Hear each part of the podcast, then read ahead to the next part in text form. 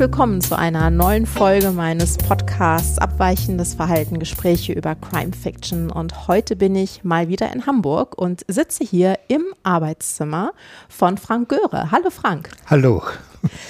Frank Göre ist äh, Krimi- und Drehbuchautor. Er ist berühmt für seine Kiez-Trilogie und hat dreimal den Deutschen Krimipreis erhalten. Zuletzt 2020 für Verdammte Liebe Amsterdam.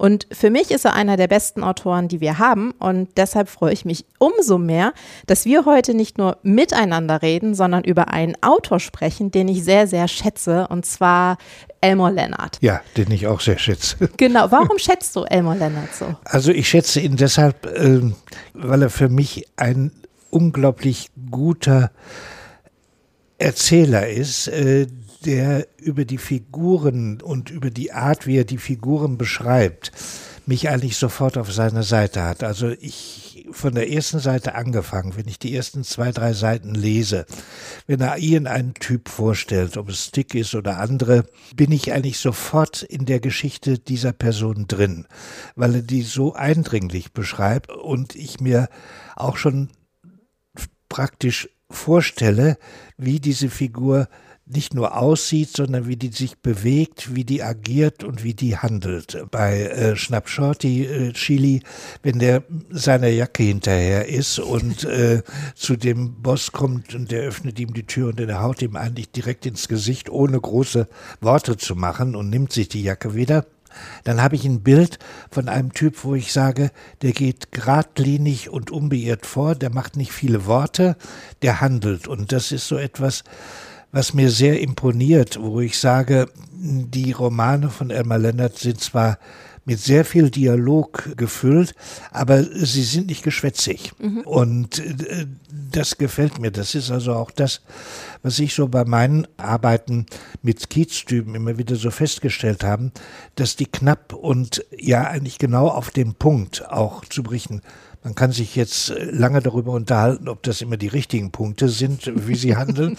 Aber äh, sie verfolgen also geradlinig ihre Geschichten und in die Situation, in die sie kommen, dann weiß ich als Leser eigentlich, sie werden sie irgendwie meistern, auch wenn sie Einbrüche haben und wenn sie in Schwierigkeiten sind irgendwie äh, findet also der Autor beziehungsweise seine Personen finden einen Weg daraus, um zu einem Ergebnis zu kommen, wie auch immer das aussieht. Und das ist etwas, was für mich eigentlich so ein klassischer Kriminalroman ist. Also ich, ich bezeichne ihn wirklich als den großen Klassiker, obwohl er ja eigentlich sehr alt geworden ist und auch noch in der Zeit geschrieben hat, wo viele, viele andere Autoren dazugekommen sind. Aber für mich ist er wirklich unter all denen der Jüngste. Ist ja auch mal so, also vom Kopf her der Jüngste, ist ja auch so gesagt worden, er sei eigentlich der Hipster äh, ja, der, genau. der, äh, der Literatur. Und ich verstehe eben auch und ich sehe darin auch, also das große Interesse, was er bei jungen Filmemachern auch hat, die angeregt und äh, fasziniert waren von der Arbeit, die er macht und die dann auch entsprechend umsetzen konnte. Sind ja auch alles weitgehend jüngere Regisseure in der letzten Zeit dann seines Lebens gewesen, die sich seiner Bücher angenommen haben und die verfilmt haben oder Optionen genommen haben oder was immer. Also das ist für mich eigentlich ja der Klassiker. Also für mich ist es so, äh, nach wie vor eigentlich der größte von allen. Also ich würde sogar noch über Chandler und Hammett stellen, mhm. Äh, weil ja, er hat ein breiteres Spektrum auch. Er hat ja selten Figuren zwei oder dreimal in seinen Büchern benutzt, sondern es sind immer auch Einzelstücke, nie auf Fortsetzung gedacht. Es gibt so zwei, drei Ausnahmen, wo ein Marshall auch nochmal in einem anderen Buch auftaucht oder in anderen Zusammenhängen. Aber eigentlich hat er immer wieder neue Figuren kreiert und die ja laufen lassen und dann eben auch in Gegenden. Ich war mal eine kurze Zeit in Amerika Florida, äh, in Detroit war ich nicht, aber Florida und äh, Kentucky und solchen Sachen, da wird auch die Gegend immer und das Umfeld wird sehr deutlich und äh, ist atmosphärisch so dicht. Also wie gesagt, ich bin, ich bin eigentlich ein Fan. ja, und tatsächlich hat man ihn ja nicht nur den Hipster genannt, sondern er hatte ja irgendwie so viele Beinamen und unter anderem auch den Dickens von Detroit, ja. was er dann so schön gekontert hat mit der Frage, okay, und wie, was wäre, wenn ich aus Buffalo käme? Wäre ich dann auch der Dickens oder der Balzac aus ja. Buffalo? Tatsächlich wurde Elmer Leonard aber am 11. Oktober 25 in Louisiana geboren und ist dann mit neun Jahren nach Detroit gezogen und da hat er auch ja einen Großteil seines Lebens äh, ja. verbracht. Und er hat die Highschool abgeschlossen, war dann drei Jahre in der Navy, hat anschließend die University of Detroit besucht und angefangen zu schreiben. Er hat auch in der Werbeagentur gearbeitet, dann lange Kurzgeschichten und Western geschrieben. Und sein erstes Buch erschien 1953 und sein letztes war dann 2012 äh, Raylan. Das ist ja. sicherlich auch hier recht bekannt durch die Serie Justified. Genau. Mhm. Und er ist dann am 20. August 2013 auch in der Nähe von Detroit gestorben und hat insgesamt 44 Romane geschrieben. Viele davon wurden verfilmt. Frank hat alle gelesen und ich glaube auch alles gesehen. Ja. er hat nämlich zusammen mit Alf Meyer ein Buch über Elmot Leonard geschrieben. King of Cool heißt es. Mhm. Das ist bei Kulturbooks erschienen. Und äh, ich war eigentlich ganz froh, weil bei 44 Romanen hat man ja auch eine riesen Auswahl, über welche Titel ja. man spricht. Und du hast dann aber zwei vorgeschlagen. Und ich denke, äh, wir fangen einfach mal mit dem, mit dem ersten an. Das ist The Switch mhm. aus dem Jahr 1978. Das ist 1981 bei Rowold unter dem griffigen Titel Wer hat nun wen aufs ja. Kreuz gelegt? in der Übersetzung von Michael K. Georgi erschienen. Und mhm. warum hast du dieses Buch ausgesucht? Naja, weil das gestehen muss, ist das erste, was ich überhaupt von äh, Elmar Lennart gelesen ah, habe. Ah, okay. Weil ich damals auch beim Rowold bei den Büchern war und ich dann auch alle Rowold Thriller gelesen habe und das war das erste, was ich von Elmar Lennart gelesen hatte. Das war damals bei Rowold erschienen und mir hat eigentlich dieser Titel, den ich nach wie vor gut finde, diesen eingedeutschten Titel, Wer hat wen aufs Kreuz gelegt, finde ich auch sehr treffend für die Geschichte. Ja, das stimmt. Und nach langer Sicht, weil du das gerade erwähnt hast, dass er also dann mit seinen Eltern nach Detroit gezogen ist, hat ja damit zu tun, dass sein Vater bei General Motors war. Und interessanterweise tauchen ja in den frühen Büchern auch immer wieder Hinweise auf Autoverkäufer, auf Leute auf, die mit, mit Autos und mit Motoren zu tun haben. Und dieses, wer hat wen aufs Kreuz gelegt, das Switch, das ist also so, dass ja die Geschichte beginnt in einem Golfclub. Und das ist, ich habe das dann auch recherchiert mit Alf zusammen, der liegt also da auch in der Nähe von Detroit beziehungsweise von dem Ort, in dem er gelebt hat und auch, wo er auch gestorben ist, in Birmingham, ist ein paar Meilen von Detroit Zentrum entfernt, wo er äh, zum Schluss ein sehr großes Haus hatte. Wir haben uns dann auch die äh, Bilder mal angeguckt, weil das zum Verkauf stand. Also sehr luxuriös äh, und mit Swimmingpool und Tennisplatz und allem Möglichen und großen Räumen und mit Arbeitszimmer. Und diese Atmosphäre dieses Birmingham, wo auch dieser Golfclub ist, spielt ja auch eine wesentliche Rolle für dieses Buch, wer hat wen aufs Kreuz gelegt, nämlich die Frau zu entführen und ein Lösegeld zu entpressen. Und das ist eine Geschichte, wenn ich die heute erzähle, dann denken eigentlich alle an einen anderen Film, der eigentlich gar nichts mit Elmar Länder zu tun hat, aber wo auch eine reiche Frau entführt wird. Das ist dieser Film mit Danny DeVito. Ähm, wo ja auch die Erpresser, dieses Erpresserpärchen versucht, Lösegeld zu erpressen von einem Mann, und das ist ja bei Elmar Leonard angelehnt und auch schon so der Punkt, der eigentlich froh ist, seine Frau loszuwerden und vorher schon die Scheidungsklage eingereicht hat und die Scheidungspapiere fertig gemacht hat. Da bin ich bis heute noch nicht genau klargekommen, ob dieser Film mit Danny DeVito, ob die einfach die Idee geklaut haben, diese Konstellation. Also Leute, eigentlich ihren unbedarftes Pärchen, eine Millionärsfrau zu entführen, in der Hoffnung, sie bekommen das große Geld, weil das ist die ursprüngliche, von der Zeit her auch, die originäre Geschichte bei, bei Elmar Lennart. Und dann hat mich daran eben fasziniert, also das Leben dieses Ehepaares, was ja äh, schon eigentlich ziemlich am Ende ist. Also die Ausgangssituation Detroit, Vorort oder Vorstädtchen von Detroit und dem, was in den damaligen Jahren ja so zum Standard einer amerikanischen Familie gehört hat. Also ein großes Haus, äh, äh, angenehmes Leben, Geld zu haben dass er das alles dann konfrontiert und in ein Setting setzt, dieser Gangster oder dieser Gauner, dieser eigentlich zwei Gaunern und später kommt ja dieser dumpfe Nazi-Typ noch mit hinzu, worüber dann das Zentrum des Detroit eigentlich deutlich wird. Also diese beiden Komponenten, die finde ich, die sind einfach wunderbar. Äh, ja, tatsächlich ist es auch, ich finde, ein sehr schönes Beispiel. Das würde man, wenn man dieses Buch liest, würde man sofort als Emma Leonard Buch erkennen, weil ja. es eben mit diesen,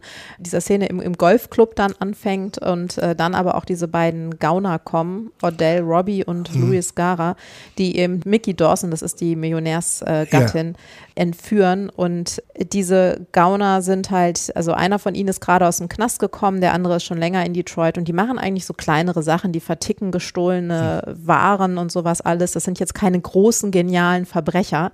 Und da passt dann nun dieser Titel, äh, wer hat wen aufs Kreuz gelegt, auch wieder ganz gut, weil das ist ja ihr großer Plan. Ja. Äh, der geht dann aber schief, weil äh, Frank Dawson seine Frau nicht zurückhaben will. Mhm. Und nicht nur das, sondern auch Mickey Dawson scheint gar nicht ganz so unglücklich darüber zu sein, dass sie entführt wurde, ja. nachdem sie sich damit mit der Situation arrangiert hat. Ja. Und das war für mich dann tatsächlich auch irgendwie das Bemerkenswerte äh, an dem Buch, dass sie so eine Wandlung durchmacht. Ja. Dass mhm. man, sie merkt schon am Anfang, sie ist, sie langweilt sich so mhm. durch ihr Leben, aber dann während dieser Entführung wird sie einfach zu einer anderen. Und das ja. fand ich also auch als Frauenfigur erstaunlich emanzipiert, muss ja, ich sagen. Ja, ja, Es gibt ja da, also ich persönlich bin auch sicher, dass sich in der Beziehung der beiden, dieses Ehepaars, sehr viel widerspiegelt von Emma Lenners eigentlichen Leben zu der Zeit. Also, dass dieser Mann ein Trinker ist, dass der äh, so betrunken ist, dass er nachts nicht mehr den Weg zur Toilette findet, die Kommode beiseite äh, räumt und in die Ecke pinkelt. Und äh, wie er auch gezeichnet wird, ich finde das sehr ehrlich und aufrichtig, also diese Geschichten einzubringen, von denen man ja inzwischen weiß, und dass Elmer Leonard zu der Zeit und über lange Zeit bis Mitte der 70er Jahre eigentlich Vollalkoholiker war mhm. und sicher also das und vieles andere auch selbst praktiziert hat, beziehungsweise in solchen Situationen war. Er ist ja kein, in dem Sinne kein harmloser Trinker gewesen, der nur ab und zu mal einen über den Durst getrunken hat, sondern er hat ja ziemlich konsequent und hart getrunken. Und in späteren Büchern taucht ja auch mal so eine Liste auf, was eine Hauptperson so alles sich reinzieht im Laufe eines Tages. Von Tequila und Bier bis hin zu Gin und Wodka dann den ganzen Tag über sich unter Strom hält. Und von daher ist mir auch klar geworden, dass diese Frau nicht nur aufgrund dieser Tatsache seiner überdrüssig ist, sondern auch überhaupt das ganze Leben, das ganze Geld, über das sie auch verfügen, das natürlich damit auch befördert. Also ein solches Leben zu führen, zu sagen, mir ist egal, ich sauf dann heute mal und wenn ich einen Wagen kaputt fahre, dann kann ich mir morgen auch einen neuen kaufen und so weiter. Also das, und sie ist eigentlich reduziert auf ihren Haushalt in mhm. dem Sinne, äh, auf den Haushalt. Das heißt, den Sohn zum Tennis zu bringen und äh, mit den Freundinnen mal zu quatschen und dergleichen mehr. Und dass sie da diese äh, Entführung eigentlich nutzten, das sind ja auch später sehr schöne kleine Erzählungen in den Gesprächen äh, zwischen ihr und dem Entführer, wo sich so zeigt, nach was sie sich eigentlich sehnt und was sie eigentlich haben möchte und wie sie eigentlich während der Erfüllung gut geht, richtig gut geht. Und sie sagt ja auch in einer Schlussstelle, mir ging es gut dabei. Also eigentlich ist es eine, ist es nicht nur eine Gaunergeschichte von Leuten, die mit ihrem Plan nicht zustande kommen, äh, ist eine, eine Alltagsgeschichte äh, aus dem amerikanischen Leben. Also das fasziniert mich immer, wenn ich solche Sachen auch bei anderen Autoren sehe, wie da amerikanischer Alltag auch beschrieben, erzählt wird und so weiter. Da genügen wenige Sätze, um mir so eine Situation auch filmisch vorstellen zu können. Ja, und äh, ich finde, was bei Elmar Leonard ja auch ist, man fängt mit dieser Ausgangssituation an und dann entwickelt sich ja einfach was anderes daraus. Also indem halt der Mann nicht auf die Entführung eingeht. Mhm. Äh, sie es dann aber schaffen, quasi seine Geliebte, die er da äh, hat auf den Bahamas, hat so ein bisschen auf ihre Seite zu ziehen, ein bisschen zu zwingen, aber so ist so ein bisschen halb, halb, zogen sie sie, halb sang ja, sie ja. hin und die dann wieder sich, also das nächste ausdenkt, was dann genau. aber auch wieder in die Hose geht ja. und äh, dann, also so geht es ja wirklich bis auf die letzte Seite, also bis ins, in den letzten Satz des Buches einfach weiter, dass es immer wieder eine neue Konstellation gibt, wo Leute versuchen, jemand anders zu erpressen. Ja, ja, ja ich habe dieses äh, Buch dann auch später, auch als ich äh, in Ludwigsburg Drehbuch unterrichtet haben, immer als Beispiel genommen. Wir haben das also analysiert von den verschiedenen Stufen und Schritten her und das aufgelistet und aufgezeichnet und gesagt, also das ist eigentlich auch so, was man als klassische Dramaturgie auch äh, nennen kann, Spannungsdramaturgie, wie Personen immer wieder switchen, umswitchen, umswitchen, in eine neue Situation kommen und wo man die Geschichte fortsetzt, lebendig hält und immer wieder so einen neuen Plotpoint hat und immer wieder äh, sagt, aha, Jetzt müssen wir noch mal da sehen, die Möglichkeit ergibt sich auch noch. Unser, also mit den Studenten war das eine tolle Arbeit, weil wir das einfach auf einer großen Tafel Stückchen für Stückchen durchdekliniert haben, äh, hingezeichnet haben, die Figur bewegt sich so, die bewegt sich so und so weiter.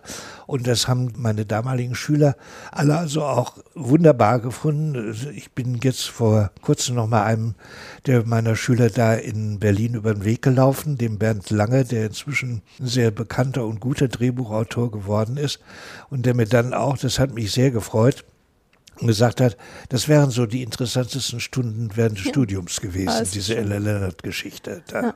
nee. Das ist ja tatsächlich auch ein zweites äh, Charakteristikum bei Lennarts Werk, dass seine Bücher ja, sie wirken ja auch so, als seien sie total leicht mhm. zu verfilmen. Sie wurden auch sehr ja. oft verfilmt, aber sie wurden auch ganz selten gut verfilmt. Ja, das, das ist leider so. Also ich würde mal sagen, unter all den vielen Verfilmungen, für mich gibt es drei, vier, die wirklich gut sind. Also für mich die stärkste ist neben dem Tarantino, äh, den ich nochmal speziell äh, sehe, aber ist schon äh, die Geschichte Schnapp Shorty, weil die finde ich einfach es liegt aber auch noch mit an den Darstellern, an Travolta und so weiter, die äh, ein tolles Ensemble da gebildet haben und äh, wirklich also Sachen, die mich sowohl beim Lesen wie beim Sehen immer wieder neu zum Lachen bringen. Also wirklich kann da laut lachen, äh, wie das mit der Jacke beginnt äh, und äh, wie er sich die zurückholt, indem einen auf die Nase deppert und nachher mit der geschwollenen Nase durch den ganzen Film dann läuft und hinterher ist.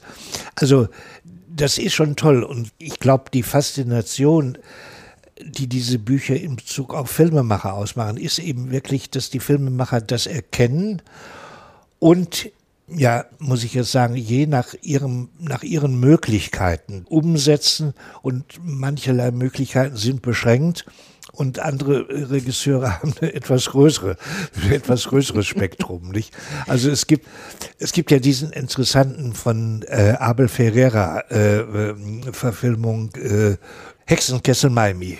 Da ist es ja so, die finde ich eigentlich auch sehr gut, äh, aber gleichzeitig auch interessant, weil sie ich habe die Geschichte über die Verfilmung dann auch nachgelesen, weil sie gleich zwei Seiten von Elmer Leonard deutlich macht. Also der auf der einen Seite halt dieses Buch praktisch die Vorlage für den Film geschrieben hat.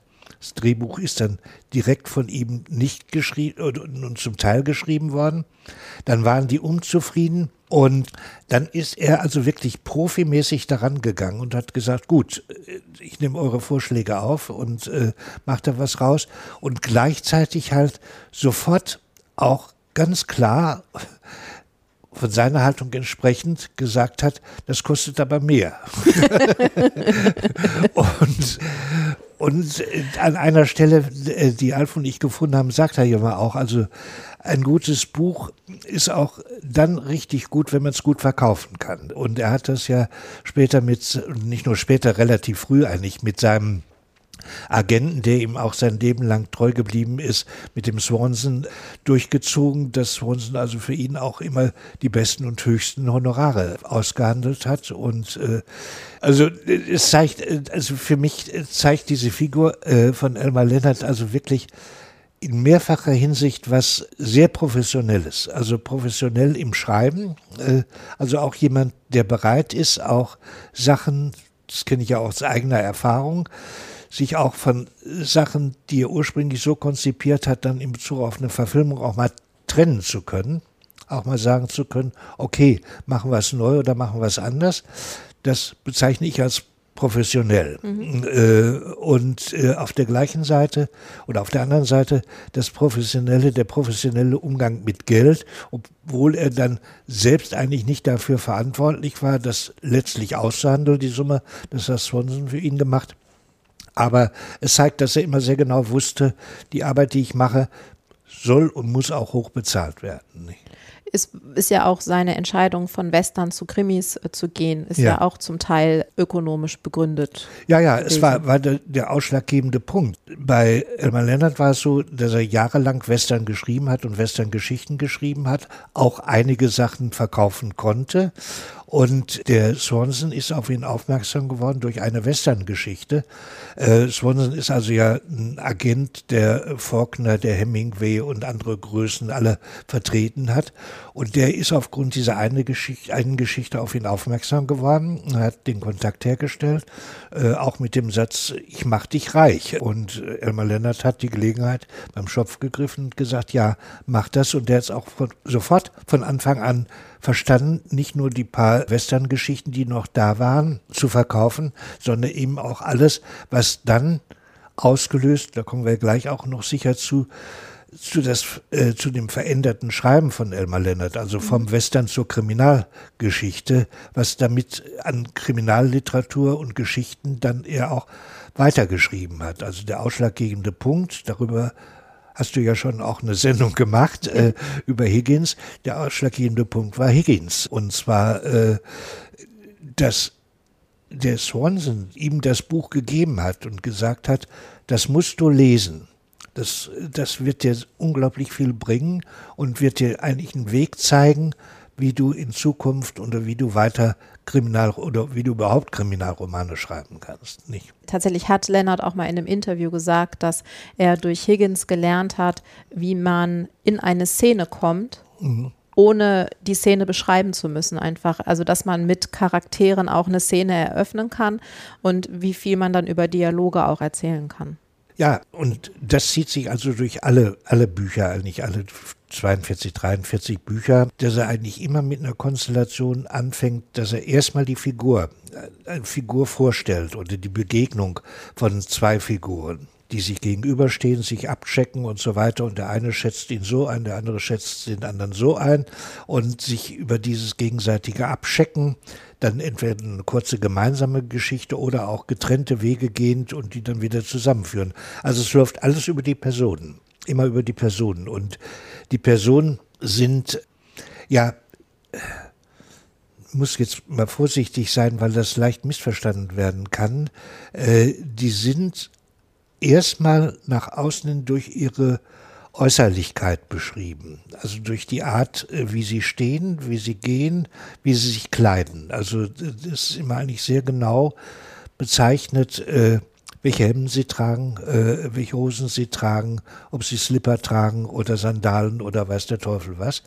Dahinter verbirgt sich aber mehr. Und natürlich ist es so, das wissen wir eigentlich aus unseren eigenen Erfahrungen, dass das äußere Auftreten äh, von Personen, wie die gekleidet sind, wie die, wie die sich halten, wie die gehen, schon sehr viel aussagt. Nicht alles, aber sehr viel schon. Äh, und wo man sagen kann, aha, das ist der Typ. Also ich gucke beispielsweise bei Leuten immer, bei Männern, äh, denen ich gegenüber sitze, auf welche Uhren tragen sie? Äh, und welche Schuhe tragen sie, weil das für mich auch so bezeichnend ist, dass eine ganz gewisse Schicht die und die Uhren trägt und die und die Schuhe trägt, also selbstgemachte Schuhe aus England oder äh, irgendwelche Luxusuhren, die ja auch in sich nochmal verschieden gewertet werden. Ich also habe das damals bei meinen Gesprächen mit den Zuhältern auch so oft gesehen, welche Klunker die dann an den Händen haben und welche Ringe und was das alles heißt. Also es läuft sehr viel über das Äußerliche dann erstmal. Aber es ist natürlich nicht alles, weil hinter der Äußerlichkeit versteckt sich ja jemand mit seinem Empfinden, mit seinen Gefühlen und mit seinen Gedanken. Äh, und die werden dann, sagen wir mal, kombiniert bei Elmar Leonard mit dem, was sie sagen, was sie in den ersten Takten so sagen. Also da drückt sich dann sprachlich etwas aus, wo ich sagen kann, aha, der tickt in die Richtung und der tickt in eine andere Richtung. Nicht? Also bei Switch, der Ehemann, wie der spricht, das signalisiert dann eigentlich auch schon, das ist so jemand. Großkotz, äh, mhm. viel Geld gemacht, Bau und mit merkwürdigen Geschäften und dergleichen mehr. Und er wird also nicht nur über das Pinkeln hinter der Kommode charakterisiert, sondern eben auch mit dem, wie er sich sonst verhält. Also, dass er das auch dann runterspielt und sagt, ach, das ist ja alles so gut und mach du mal. Also, er behandelt ja auch seine Frau wirklich so, ach, das Muttchen bleibt mal zu Hause, mach deine Sachen, die große Welt hast du ohnehin keine Ahnung von, nicht? Genau, also er missversteht sie ja auch absichtlich. Ja. Also er bügelt ja alles ab, er was sie sagt. Er bügelt alles runter, ja. Und das ist nämlich auch ein Punkt, den man bei, bei Emma Leonard auch nicht übersehen darf, genauso wie auch bei Higgins, dass mhm. aber seine Romane schon noch immer in einem, an einem konkreten Ort verankert sind. Also es geht, also das ist eine lustige Gangstergeschichte, die mhm. wir lesen bei The Switch. Wir haben, wir lernen viel über die Ehedynamik, über verschiedene Milieus, aber eben auch über Detroit und über ja. ähm, den Wandel, den diese Stadt durchmacht, wie da irgendwelche dubiosen Bauunternehmer arme Leute ausbeuten ja. und so. Das ist, das ist alles im Hintergrund und auch da. Das ist ja. eben nicht nur einfach nur Spaß. Nein, nein, ist nicht nur im Hintergrund. Es wird ja auch in einigen Büchern sehr ausführlich erzählt. Also wie das Stadtbild sich verändert hat und wie die Gegenden, einige Gegenden ganz heruntergekommen sind und wo sich in anderen Gegenden, also eben auch bei ähm, dem von Abel Ferreira verfilmten Buch, da ist es ja auch so, wenn ich mich richtig, nee, das ist das andere, das ist mit Roy Snyder, dieses verfilmte wo er da in diese Bordellgeschichten reingeht und wo genau beschrieben wird, wo also diese Viertel sind und wo auch über die Dialoge, es taucht auch in späteren Büchern immer noch mal auf, bezeichnet wird, das ist in dem Viertel los, da hat sich das verändert und dann sagt irgendeiner, aber früher stand doch das da und dann, da gab es noch die Kneipe und so weiter. Also die Stadt und der Verfall der Stadt wird eigentlich kontinuierlich in den, zumindest in allen Büchern, die äh, ansatzweise auch nur oder ausgangsweise in Detroit spielen, wird immer mit, ist immer mit Thema, mhm. die Stadt. Und er hat, er hat eine große Nähe zu dieser Stadt. Er ist da aufgewachsen und äh, hat da seine ersten Studienjahre und hat da seine erste Frau kennengelernt. Und als Werbetext da nebenbei eben morgens seine, äh, seine Geschichten geschrieben, also und ist dann zum, zur Arbeit gefahren. Also er stand wie viele, viele andere, äh, die ein Angestelltenleben führen, in dieser Stadt in der ständigen Verbindung Korrespondenz mit dem, was sie, also von den Wegen angefangen, von dem Arbeitsumfeld und, und, und. Mhm. Und also die große Disziplin, die er hatte, ja jeden Morgen, bevor er aufgestanden ist, noch mal ein, zwei Stunden an den Geschichten zu schreiben und da unbeirrt auch weiter dran zu bleiben. Nee. Ja. Also das ist auch, ist auch, muss ich auch sagen, das, was ich bewundere, dass also mit, mit einer solchen Intensität und äh, Kraft er auch diese Disziplin aufgebracht hat, das weiterzumachen und ja, ich sag mal, ich kann von daher auch nachvollziehen, das ist ja auch ein ganz wichtiges Thema in all seinen Büchern. Also Alkohol, dass man, das merke ich ja selbst, also wenn man so einen Tag angestrengt gearbeitet hat, dass man gerne einen trinkt und auch gerne mal einen mehr trinkt und äh, am nächsten Tag aber trotzdem weitermacht und weitermacht. Und bei ihm hat sich das Trinken halt ja eben auch verschärft und durch die Tätigkeit dann nachher für Hollywood und für die Regisseure und Produzenten und so weiter hat sich ja das eher nochmal verschärft. Nicht? Also Alf und ich, wir haben da auch so einen Ausschnitt gefunden, wo er so einen Tag mal beschrieben hat, wo er zu ihr in einem Set hingeflogen ist, wo er gesagt hat, bin hingeflogen, auf dem Hinflug schon Champagner im Flugzeug, bei der ersten Besprechung schon der erste Wodka Martini, dann Bier, dann abends noch weiter nach Nachbesprechung und, und, und. Das ist ja das, was diese ganze Branche, da kommen wir auch gleich nochmal bei Schnapp Shorty drauf, diese ganze Hollywood-Geschichte, die ja auch geprägt ist von viel Alkohol und äh, äh, die hat sich ja bei ihm so niedergeschlagen, dass er wirklich zum exzessiven Trinker geworden ist, ein Alkoholiker und dann Mitte der 70er Jahre also so einen Break gemacht hat und gesagt hat, Schluss sonst. Aber da war er halt so weit, dass er sonst krepiert wäre. Ja, nee. Das stimmt. Und dann kommen wir doch mal zu Get Shorty, ja. Schnappt Shorty. Das ist ja das zweite Buch. Das ist 1990 im Original erschienen mhm. und dann äh, 1991 in der deutschen Übersetzung von Hans M. Herzog. Und bei Elmont Leonard kann man ja nie wirklich den Plot zusammenfassen. Deswegen mhm. äh, versuche ich ihn jetzt mal so zu umreißen, worum es geht. Wir haben äh, Chili Palmer, ja. dem die Jacke geklaut wird. Und der ist ein Kredithai in mhm. Miami.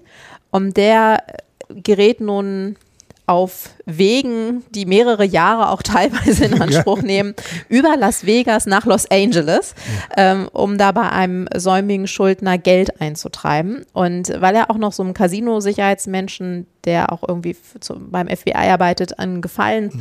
tun möchte, äh, sucht er den Produzenten und Regisseur äh, Harry Sim auf, ja. der nun diesem Casino Geld schuldet. Und Harry hat gerade ein Drehbuch in Händen, das er verfilmen will, aber ihm fehlt das Geld und er will äh, Martin Weir als Hauptdarsteller und hat sich deswegen bei dessen Ex, ja. Karen Flores, einquartiert.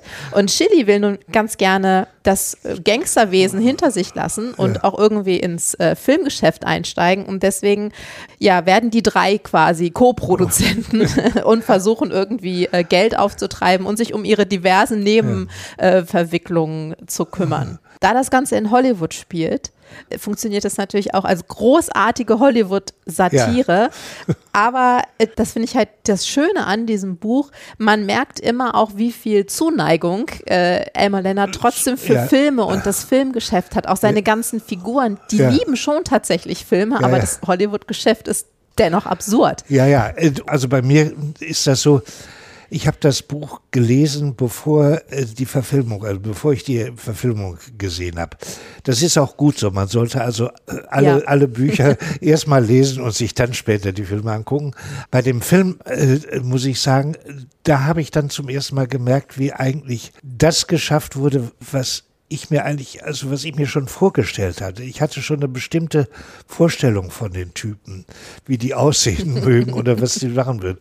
Und in den großen Teil hat es also auch geklappt. Also Danny DeVito als der große Filmschauspieler, das fand ich genial umgesetzt. Also der kleine Mann, der kleine Napoleon, der auf den großen Filmplakaten ist und den wollen sie nun für den Film gewinnen und diese Szene wo sie darüber verhandeln, in dann eben auch so einem typischen Hollywood-Restaurant, wo es so ganz bestimmte Speisen nur gibt und wo äh, Weir dann auch sagt, also er möchte das so und so, ich weiß gar nicht mehr, Omelette, Omelette, äh, Omelette. Aus, aus äh, Eiweiß nur. Das sind alles so Sachen, so Kleinigkeiten, die äh, dieses Hollywood auch zum Leben bringen. Und ja, wie du schon sagst, also ich finde auch, es ist, äh, es steckt da drin eine große Zuneigung, ein, ein großes ein großes Sehen und Erkennen auch der Sachen, die er selbst, denke ich, in der oder anderer Form auch miterlebt hat. Also dieses Gehabe von den Hollywood-Produzenten und dem Zusammensein und Küsschen da und Küsschen hier und jeder kennt jeden und der sitzt in dem Projekt und der sitzt da drin. Also das alles zu beobachten ist bei ihm sicher auch so gewesen. Und ich glaube auch, er ist da immer sehr gern hingeflogen und hat eine Zeit lang an diesem Geschäft auch mit teilgenommen, beziehungsweise an den Gesprächen als Autor.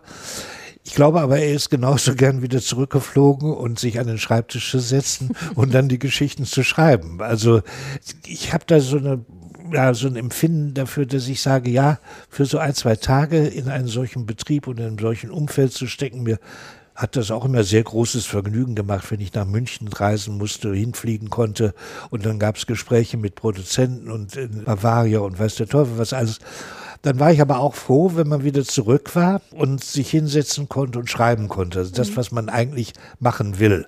Und ich glaube, bei Elmar Leonard ist das, was er immer eigentlich machen wollte und gemacht hat, ist das Schreiben. Und er hat ja auch wirklich selten, also seine, zu seinen eigenen Büchern nie, glaube ich, oder nur, nur mal so angefangen, Drehbücher zu schreiben, aber es war schon Entwürfe eher gemacht. selten. Ja, ja, eher selten, ja, ja. Was ich auch meistens, meistens ist es eine gute Idee, finde ja. ich, wenn ja, Autoren nicht noch ihre eigenen Drehbücher schreiben. Ja, ja, ja. Also ich, ich weiß das aus eigener schlimmer Erfahrung, wenn man das selbst machen sollte, das ist furchtbar. Also bei St. Pauli Nacht wo ich das Buch geschrieben habe, dann habe ich dann nachher neun Drehbuchfassungen schreiben müssen, bevor es dann zum Zuge kam. Also, weil jeder Regisseur, der ins Gespräch kam, eine andere Vorstellung von dem Buch hatte. Also seitdem habe ich auch ganz konsequent gesagt, wenn es irgendwie ein Angebot gibt, äh, über das eigene Buch ein Drehbuch oder von dem eigenen Buch ein Drehbuch zu schreiben, lehne ich strikt ab. Also inzwischen, das, ich glaube, das ist eine klare und gute Entscheidung, wenn man als Autor sagt,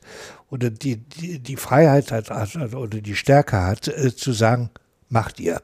Weil Film wird immer was anderes. Es ist nie, also ich habe viele Kollegen kennengelernt, die dann jammern und klagen und sagen, ja, aus meinem Drehbuch äh, ist das und das gemacht worden und das ist so verkehrt und so weiter. Und die es einfach nicht schaffen, sich davon zu trennen, zu sagen, das ist ein anderes Medium. Bestenfalls machen es die Leute gut, Oft machen sie es schlecht, aber hinterher jammern würde ich dem nie.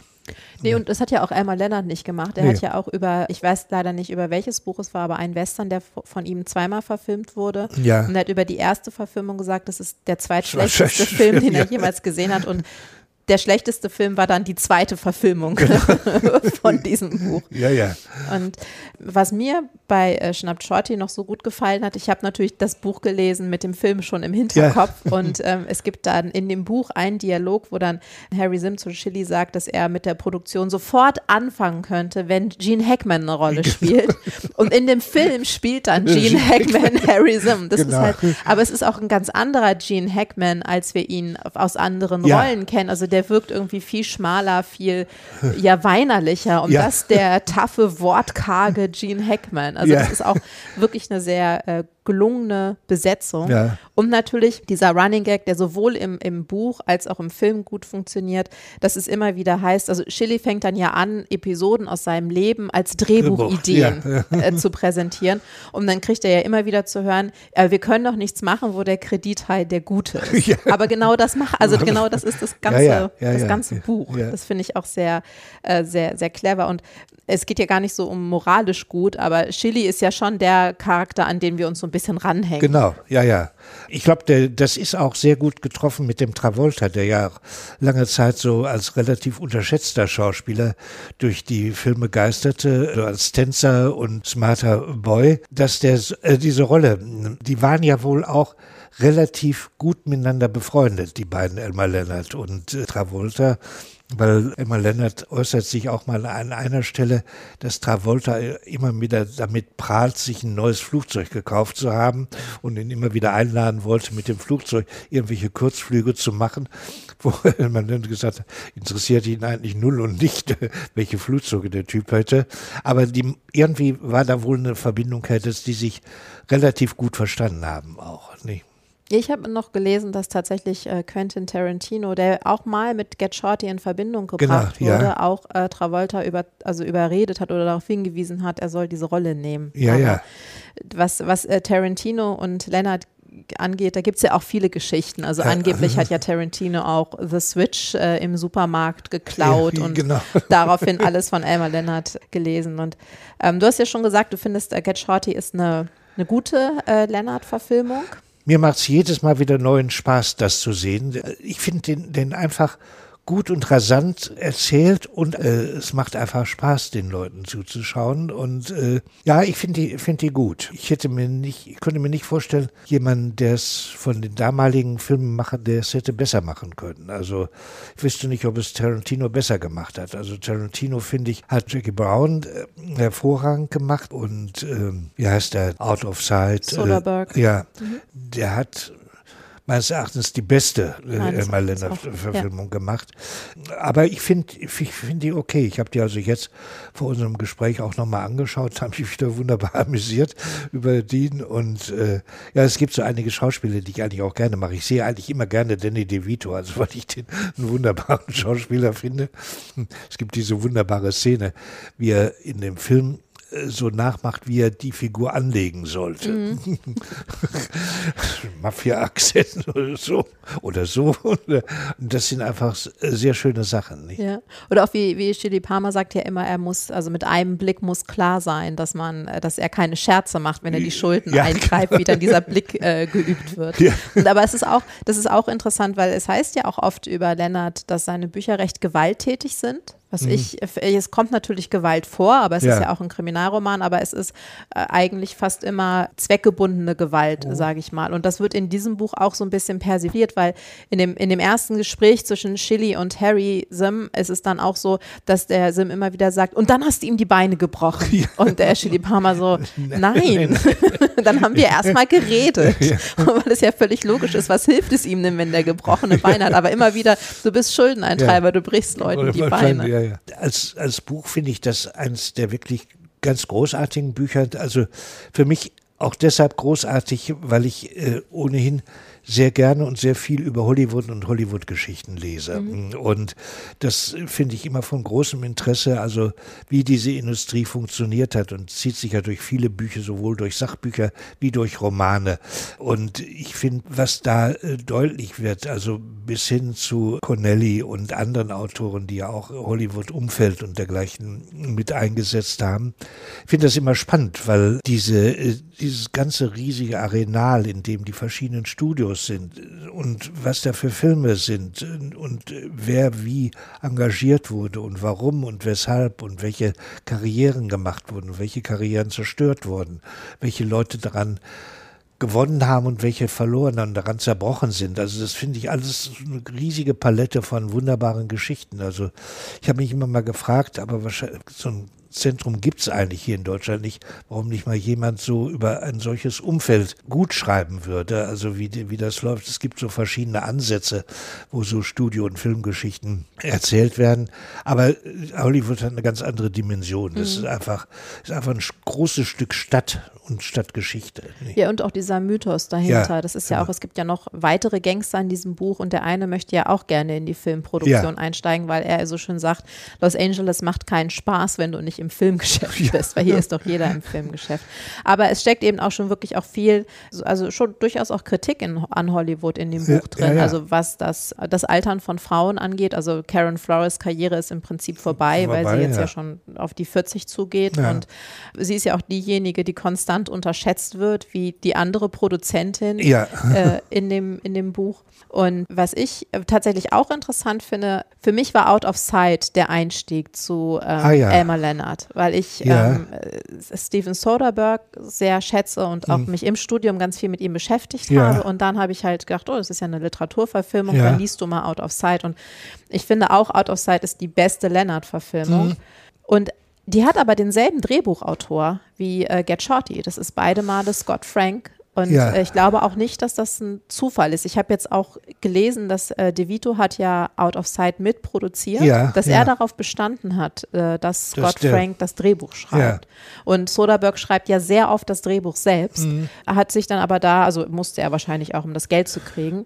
Und ich glaube tatsächlich, dass Scott Frank verstanden hat, ja. Leonard adaptiert. Das denke ich auch, ja. Aber auch The Switch wurde ja verfilmt und zwar recht spät, 2013 13 erst, erst ja, ja, richtig. Als Life of Crime, weil es schon einen anderen Film gibt, der ja. äh, The Switch heißt und der ist auch gar nicht schlecht besetzt. Also Jennifer Aniston spielt Mickey Dawson. Genau. Tim Robbins, der schon auch ein guter Schauspieler ist, spielt Frank Dawson. Genau. Ich, ich ich fand ihn in der Rolle, ja. Ja, ne? hat bessere Rolle. genau, und dann aber einer meiner äh, liebsten Schauspieler, John Hawkes, äh, ja. spielt halt diesen einen kleinen Gangster, der äh, Mickey Dawson. Ja, mit der, mit der also so zusammen ist. Genau. Also ich habe die jetzt auch nochmal gesehen. Also ich wusste lange Zeit überhaupt nicht, dass, äh, dass diese Verfilmung existiert. Bin darauf auch erst gekommen, nachdem wir das Buch abgeschlossen hatten. Äh, da habe ich die zum ersten Mal gesehen, habe ich mir die DVD beschafft. Und ich war so ja eigentlich hin und her gerissen, weil ich gesagt habe, irgendwie hat mich diese Verfilmung nicht gepackt. Also mhm. ich habe sie so gesehen, habe gesagt, ja, ist eigentlich ganz nett und auch ein paar hübsche Szenen drin. Ich kann nicht genau ausdrücken, was mir gefehlt hat, mhm. aber mh, es war so, irgendwie war mir die zu brav, mhm, zu brav erzählt. Und das hat mich, äh, hat mich, zum Schluss habe ich gesagt, ja, ja, schon von der Vorlage her schon eigentlich so alles drin, was, was die Vorlage auch hergibt. Aber sehr brav, ja.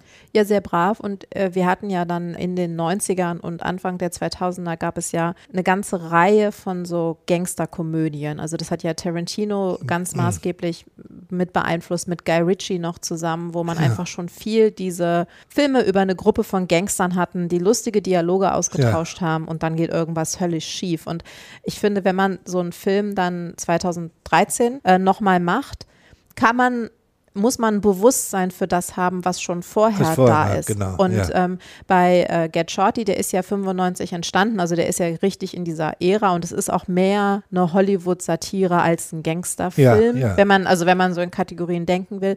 Und aber bei Life of Crime hatte ich auch die ganze Zeit das Gefühl, ja, es fehlt auch so ein bisschen eine Richtung, also irgendeine Vision ja. dahinter, mhm. außer dass wir jetzt mal äh, Jennifer Aniston in lustigen 70er-Jahre-Klamotten ja. äh, und sie kann nichts dafür. Ich finde schon auch, dass sie also komödiantisches Talent ja, hat. Das hat sie, ja. Und auch John Hawkes passt für mich richtig gut, in, ist für mich so ein äh, wirklich ein guter Schauspieler, ja.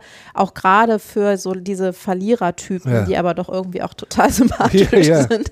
Und deswegen, aber mir fehlte da auch was. Also ich habe hab mich auch so ein äh, bisschen. ich so fand auch diesen Nazi-Typ eigentlich nicht gut, äh, nee. in dem Film nicht gut. Also der ist im Buch wesentlich, sag mal, wesentlich interessanter dargestellt. Äh, da hat er so was wirklich sehr Plumpes und genau.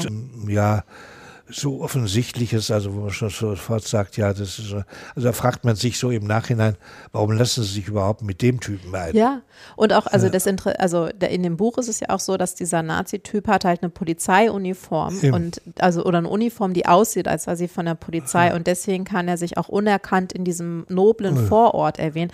Aber in dem Film ist das nicht glaubwürdig, nee, so nee. wie er aussieht und wie er ja, sich ja. bewegt und auch so wie er sich verhält. Ja, ja. Aber eine Frage habe ich noch so zum Abschluss und zwar, wenn du auch sagst, sagst, du hast so viel Lennart gelesen und bist Fan und so. Hat er auch dein eigenes Schreiben beeinflusst? Ja, und ich sag mal, er hat ganz entscheidend dazu beigetragen. Ich mache das jetzt ganz kurz. Ich habe ja zu einem gewissen Zeitpunkt, äh, als ich sehr viel fürs äh, Fernsehen gearbeitet habe, aufgehört, Romane zu schreiben, sondern nur noch kleine Erzählungen geschrieben. Und als ich dann 2006 äh, auch mit dem Drehbuchschreiben aufgehört habe, da habe ich dann nur noch ein Buch geschrieben. Und dann habe ich aufgehört, weil ich gedacht habe, ich habe eigentlich gar nichts mehr zu erzählen. Und dann kam die Arbeit mit Alf und das Beschäftigen mit Elmar Lennart. Und letztlich hat das für mich den Schub gegeben, nochmal einen Roman zu schreiben. Also es war der, war der Anlass, nochmal zu sagen, so, jetzt schreibe ich nochmal diese verdammte Liebe Amsterdam, was ich vorher nicht geplant habe, aber das war einfach der, der Motor oder der, der Anstoß dazu war dann diese doch relativ lange, also wir haben ja, glaube ich, an dem Buch zwei Jahre insgesamt gesessen, äh, mit dem Lesen äh, und dem Sehen von Filmen. Und diese intensivere Beschäftigung mit Elmar Leonard und dem Lesen seiner Bücher, das war bei mir dann nochmal der Punkt, wo ich gesagt habe, so, auf der Ebene, also sicher nicht in der Qualität, aber auf der Ebene fange ich nochmal an und schreibe auch nochmal.